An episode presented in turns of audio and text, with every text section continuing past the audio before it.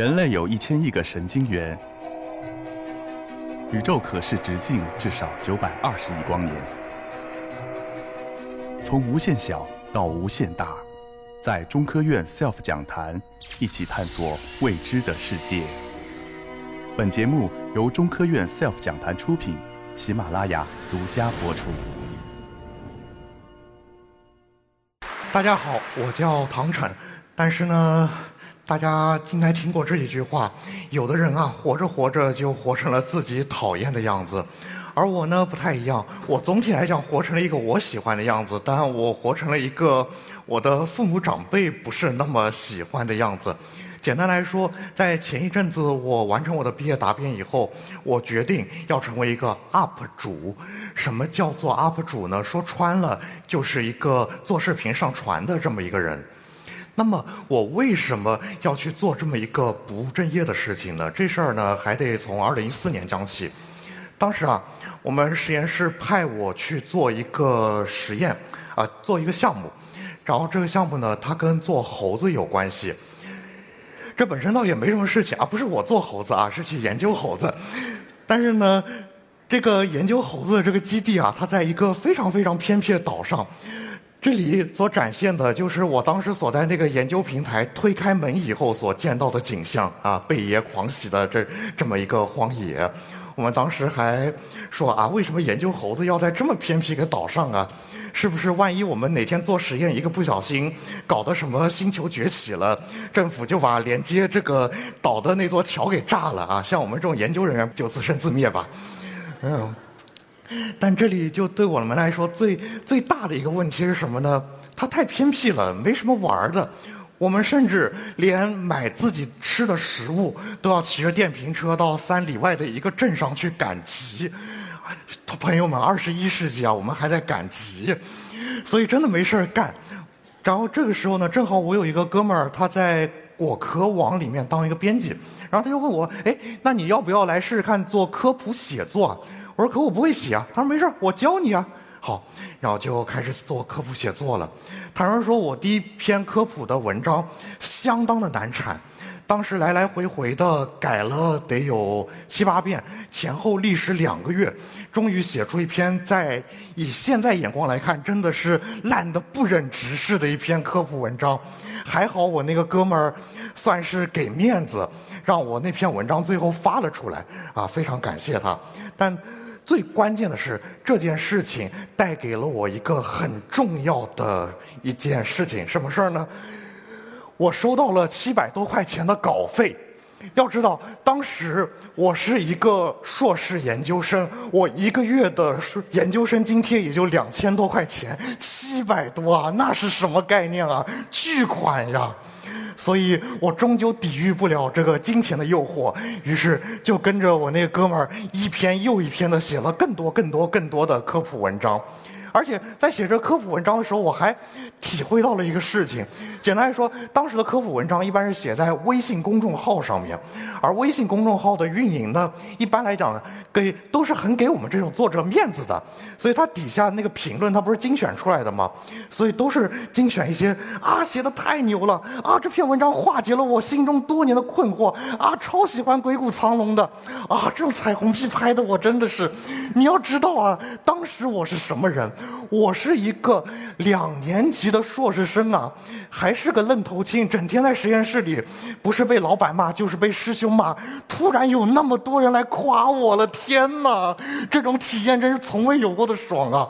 所以你想想看，被人夸还有钱拿，所以我就是在这样一种很物质、很不纯粹、很低级的动机下，开始了我的科普写作之旅。当然了。就是如果如果就这么写下去呢，对我的我后来之后的命运很可能跟大部分在硕博期间做科普的人差不多。到我硕博三四年级的时候，我的科研任务就变得比较重了。所以你可以看图中这个，这个是凌晨四点的上海，这是我当时经常见到的景象。因为我实验很繁重，写科普也很繁重，那我怎么办呢？那就只能熬夜通宵了呗。但长此以往肯定不行啊，所以久而久之，当时科普在我的工作当中所占的比重就一点一点的下降了，直到二零一八年初发生了一件事情。简单来说，那一年。中国克隆出了世界上第一对灵长类中中和华华，而当时之前跟我约稿过的各种媒体啊、平台啊，马上就想到我呃，我之前做的课题不就是研究猴子吗？而且那个中中和华华那两只猴子，那两只手撕的克隆猴，正好就是诞生在我所在的那个猴平台里面的，所以我。在这方面算半个专业人士，而且我亲亲眼见证了一部分中中和华华的诞生过程。我还是一个小有名气的科普作者，那一时之间，我差不多就是全中国最适合写中中和华华的科普文章的人了。所以一时之间，那个约稿啊，那简直就是我我一每天一打开微信就是无数的约稿，就让我写写这玩意儿。而当时呢，我也觉得我确实有这么一个社会责任感，来写写这两只小猴子的故事。然后我当时想，我可能写完这一篇，我以后再写科普写作，可能也不会再怎么写了。这差不多也是我的封笔之作了。既然如此，我把它做得好一点吧。那做得好一点，我就想充分了解一下我的观众想要看到什么，所以我就当时做了一个比较广泛的一个调查。当时我的想法是啊。哎呀，这个克首个克隆猴出来嘛，那么大家对他会有什么样的反应呢？我想来想去，无外乎就两种嘛，或者民族主义一点的，觉得啊，中国的科中国的科学家太牛逼了，轻易就做到了外国科学家做不到的事情，啊，或者国际主义一点的，就觉得啊，这两个猴子是整个学术共同体啊，一各国的科学家一代又一代努力的成果，荣耀属于全体学术共同体。我能想到就这两个反应了，但实际上我能想到，我调查到的却跟我想的完全不一样。我调查到的往往是什么样呢？或者就是觉得啊，中国为什么能克隆猴子？哎呀，没技术含量的，就是因为国外这个伦理啊，它控制的很严格，中国人不讲伦理，所以就把这个克隆出来了。啊，或或者或者不。已经或者不屑于只黑中国了，黑全世界啊！说这个克隆啊，它就是个邪恶的技术。其实你们不知道，那些什么有权有势的人，他早就克隆出人来了。中国科学家只是想不通，捅破了这层窗户纸而已。我当时收到无数这样子的反馈，我我感觉我感觉很震惊。但但仔细想想，关于克隆的许许多多观点，比如说。克隆的动物它会很短命，因为它是取自于一个成体动物的体细胞，那个体细胞在它原来主人那里已经度过了一些寿命了，所以克隆动物只能过完它剩下的寿命。这种说法你们信吗？呃，我我觉得应该有很多人是相信这种说法的。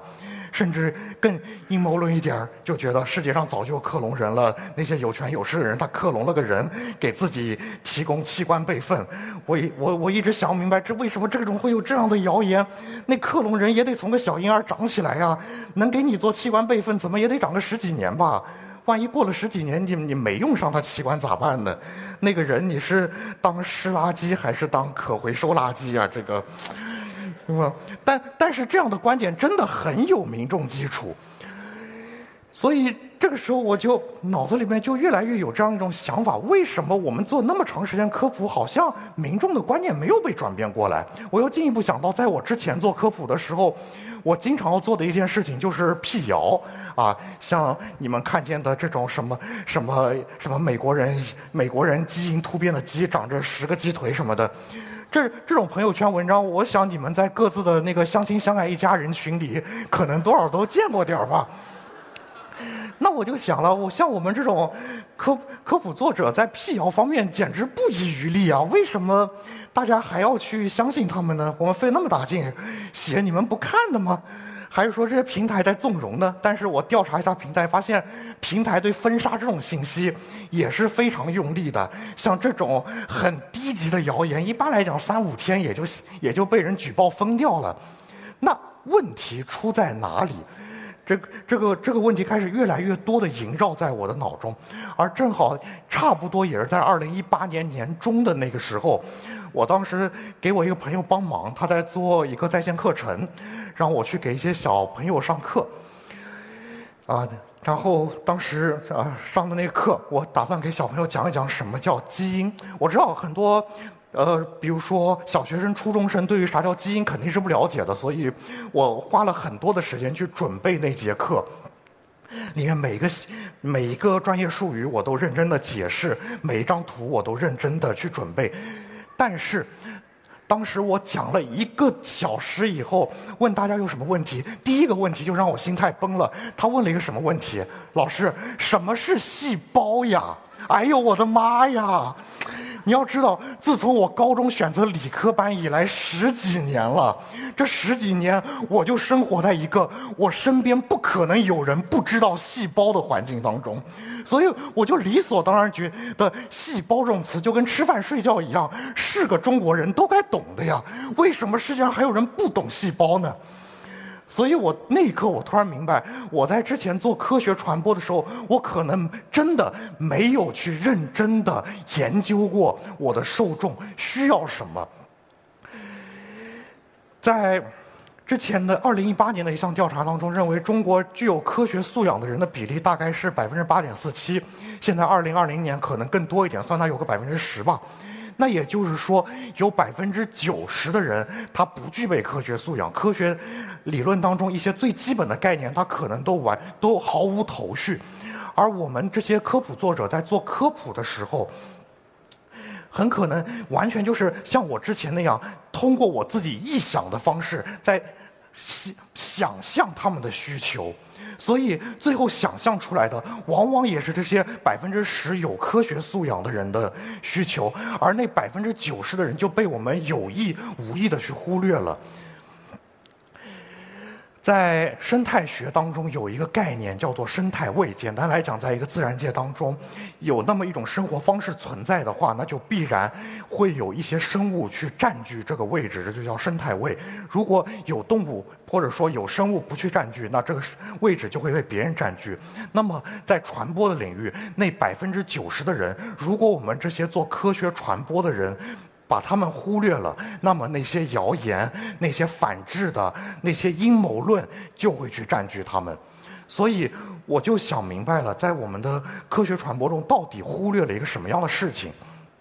我认为科学传播应该是分层的。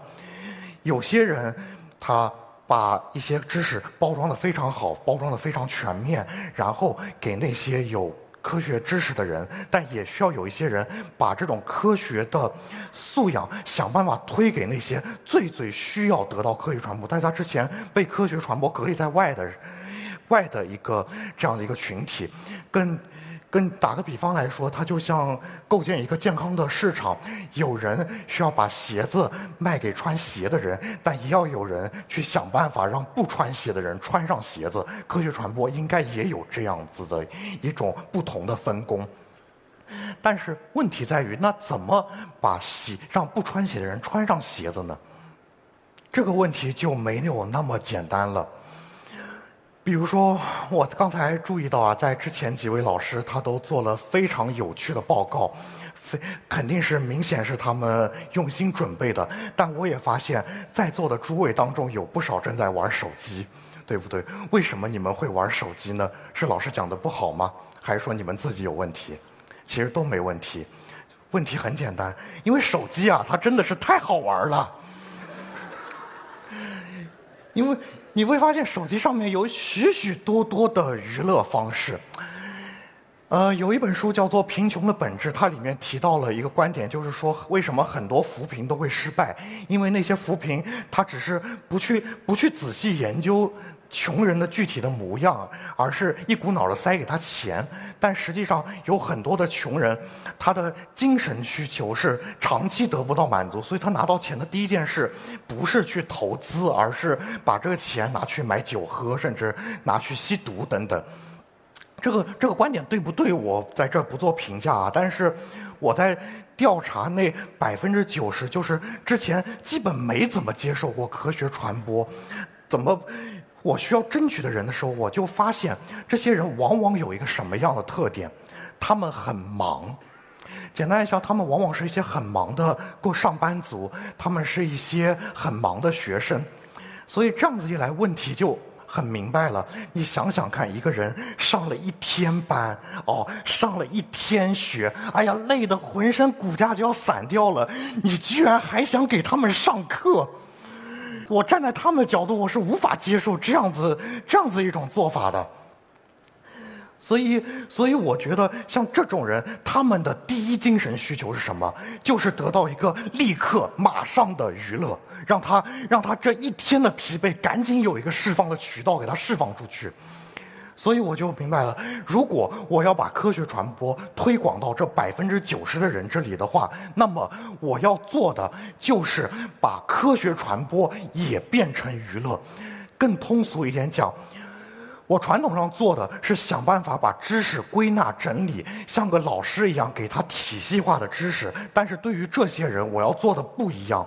我是需要把知识经过我的精加工，把它变成一个精美的一份娱乐产品。知识就是我的食材，我要像一个厨师一样把它做成美味佳肴，才能让这些人吃下去。所以，抱持这个目的，我决定成为一个 B 站的 UP 主。而这个当时有几方面的考虑。第一方面呢，是因为当时我的女朋友就是一个 B 站的 UP 主，她在 B 站上做一些搬运海外汉化搬运海外的一些科普视频的工作。但是很显然，大家看这个播放量啊，两个两三个月播放量连一百都不到，这个放在 B 站上基本上相当于没人看。这也侧面说明了，单纯的知识传播在 B 站上就是没有市场。更关键的是，当时是二零一八年，二零一八年的 B 站在大家心目中是个什么网站？是一个二次元网站。通俗点讲，大家是来这个网站上看动画片的。所以，所以知识传播在这上面确实不受欢迎。那么这里就，那么这个地方就是我践行我自己理论一个很好的场地了，对不对？所以，为了践行我的场地，那我就想看一看，在 B 站上面最受欢迎的那些 UP 主，他们是怎么吸引别人的注意的。当时我关注了很多人，可能有些人你们也很喜欢，比如说 Lex Bonner，比如说木鱼水星，比如说敖厂长等等等等。我开始关注这些 B 站最顶流的人，我发现他们之所以可以吸引住观众，并不仅仅是他们的题材。虽然 B 站是个二次元网站，但不是说你在这里做一个动漫相关的视频就一定能火起来的。做动漫火，长期火不起来的多如牛毛。所以这些 UP 主可以在那么多 UP 主当中脱颖而出，拥有 B 站最顶级的流量。他们一定有自己的独门秘籍，所以我就非常非常认真的看了他们的视频。可以说，他们很多人每一个视频我都刷了十遍以上，就就仔细研究他到底做了什么来吸引人。具体说了什么，我做什么，我待会儿再说。但是，这在经过经过大概几个月的研究吧，我终于确定了我到底要做一个什么样子的视频。然后我跟我的女朋友一起，这这第一个视频做的是真的很艰苦，我们两个人做两个多月。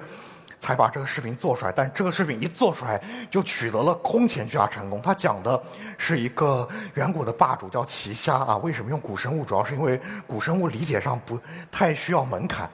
结果一做出来，可以看见，B 站是个喜欢刷弹幕的网站嘛，可以看见大家都在上面刷什么梦开始的地方，因为我们这个视频对于大家来讲是大家第一次感受到哦，原来知识可以用这种方式来讲，然后。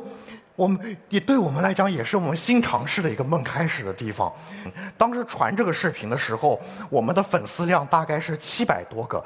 一般来讲，传一个视频，一个月的播放量大概是一千。这个视频发出来，二十四个小时就有九万多的播放量。然后我们的粉丝在二十四个小时里面涨到了两万一千，之后又在又在四十八小时内又涨到了四万三千。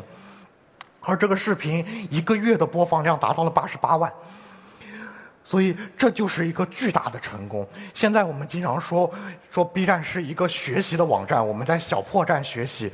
我私心啊，私底下认为这里面应该有我们一点点、一点点的功劳的。那，那么具体来说，我到底对知识做了些什么呢？比如说，就拿古生物来举个例子吧。我在尽量的让古生物人格化、剧情化、情绪化。什么叫人格化？比如说，你介绍一个三叶虫，传统上大家会怎么介绍三叶虫？三叶虫是一个身体分成三部分的虫子，它身体是一节一节的，它的肢体是双肢型附肢啊，它主要是一种食蟹动物，它的口气很不发达，巴拉巴拉巴拉。我相信，如果我这么说，我我我有能力在五分钟之内让你睡着。那我在我是怎么讲三叶虫的呢？简单来讲，我讲的是在所有的。古生物的复原图里面，三叶虫基本上只干两件事情：一件事情在背后当路人甲，第二件事情负责被当时主流的顶级掠食者吃。我就我就从这两点引申，我就说这个三叶虫明明是古。生态地层当中最丰富的化石之一，但是它体现在我们的一个古生物的一个认知当中，它往往是一个在幕后籍籍无名的一个路人甲，这对它公平吗？然后我接着讲，就像在人类历史当中，最底层的劳动人民才是历史的创造者，而这三叶虫。他他历经两亿多年，他熬死了一代又一代的所谓的顶层霸主，他自己的生命依旧是那么顽强，所以后来这个这个视频还产生了一个奇怪的梗，叫三叶虫向世界竖起了不屈的中指，在这里，现在这个梗一直在说，虽然这个梗不是我们刻意造的。这里其实我就赋予了三叶虫一种人格，它就是一个不屈的底层，它一直是底层，它没有能力往上走，但是它一直接拼命的活着。我相信有很多人就会在这里面看到自己的影子，对不对？还类似的，在螯肢动物那一期里面，螯肢动物它是一个远古的霸主，在比如说志留纪、奥陶纪的时候出现过一些很大的所谓的海蝎子，它们曾经是顶级掠食者，但是随着脊椎动物的崛起，它们不再是顶级掠食者，最后剩下来的螯肢动物演化成了今天的什么蜘蛛啊、蝎子啊之类，都是些小虫子，基本上基本上是不可能来撼动我们脊椎动物的地位了。但是呢，另一方面，这些小虫子，不起眼的小虫子，它在整个中生代到新生代，它都有一个非常微妙的一个演化，让周围的环境变化的过程当中，它一直有办法让自己在这种新的时代活下来。所以最后我的落点就用了。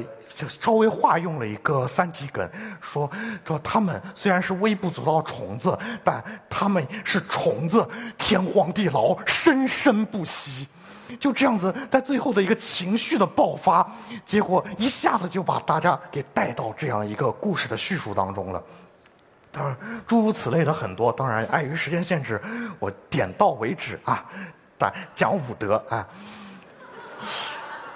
总之。总之，总之到现在呢，我们的在我们的哔哩哔哩上已经拥有了一百六十二万多的粉丝，然后我们的比较比较好的几个视频基本都有两百万以上的播放。当然，我们的视频比较特殊啊，因为科普视频它有一个好处，它没什么时效性，所以我们发完过个一过个一两年还不停的有人看，会把这些视频的播放量顶得很高。并且，并且也因为我们在这个知识上面的一个突破，我们。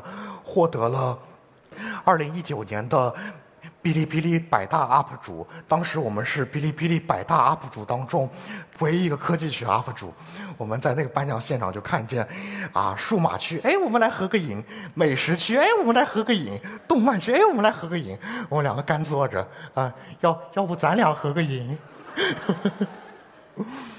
当然也是因为受这些成功的激励吧，我。做了一个决定，就是在我博士毕业以后，我要去成为一个全职的 UP 主。包括前不久我还跟 B 站签了一个直播的一个协议啊，我现在说起来还是一个签约主播啊。我经常每天经常是我我这么一个猥琐男的头像出现在一大堆美女主播当中，嗯，形成了 B 站一道独特的风景线。当当然了，这个做这个决定呢，我本身也受到了一点点、一点点的非议。毕竟在我之前，很多人往往觉得啊，科研做不好的人才去做科普啊，做科普是不务正业啊，对吧？我以前我熬夜写科普，我妈一定骂我；但是我熬夜做实验，我我妈反过来夸我。是，还有大家觉得啊，国家培养一个博士不容易啊，你怎么可以不去做正事呢？但是我觉得，像现在中国的科技一日千里，学术界的认知和普通民众之间正在越来越脱节，需要有人去给民众和科学界架起一个桥梁。而且我刚才说了，有那么百分之九十的人，他们非常需要科学传播，必须得有人来做这个事情，而这做这个事情门槛又很高，所以让学术界毕业的一个有科学素养的人来做，再合适不过了。更何况在国外。那个专专科专科毕业的人出来做科学传播是一个很正常的事情，所以我觉得像我这这样的人在未来一定会越来越多。但总之，我会成为一个 B 站 UP 主。在接下去，我会自我介绍的时候，我会骄傲的说，我在 B 站的 ID 是方斯塔夫，它是英文 fun stuff 的音译，翻译成中文就是有趣的东西。我将永远致力于为大家带来有趣的东西。谢谢大家。